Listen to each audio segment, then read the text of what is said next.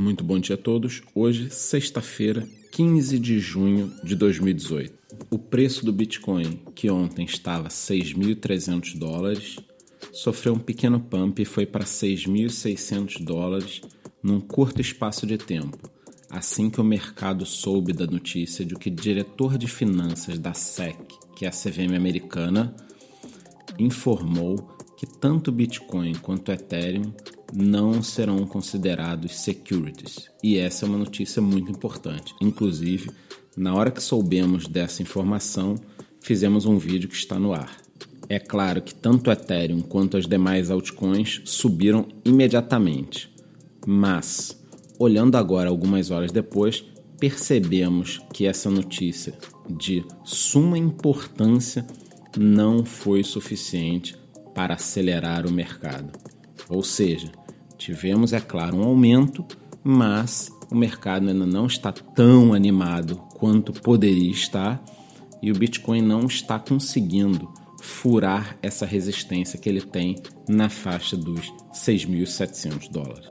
Infelizmente, em termos de notícia, estamos vivendo uma chuva de FUD, ou seja, todo dia aparece ali, aqui, nos meios de comunicação uma notícia negativa, uma coisa até meio que sincronizada. E é claro que isso deixa um pouco as pessoas em pânico, principalmente os novatos.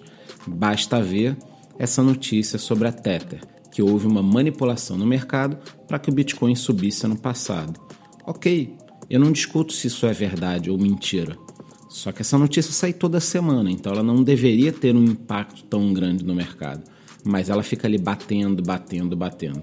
Então, esse clima de pessimismo é óbvio que ele dificulta a volta do mercado a preços mais otimistas.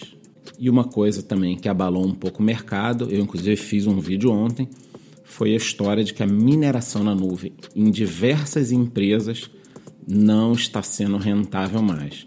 Fato esse que fez com que a Hashflare desligasse seus computadores e congelasse seus contratos. Mas é isso. Com todos esses aspectos, eu ainda acho que a notícia ontem da SEC foi muito positiva. Porque, independente dessas notícias pessimistas aqui e ali, esse é um fato consumado, consolidado e que vai permitir com que todo o ecossistema em volta da Ethereum, de ICOs e outras questões que a gente pode colocar em outros momentos, possa prosseguir normalmente sem nenhum tipo de intervenção de organizações americanas como a SEC e outras comissões. Então por hoje é só, qualquer novidade voltamos com mais detalhes. Bom dia.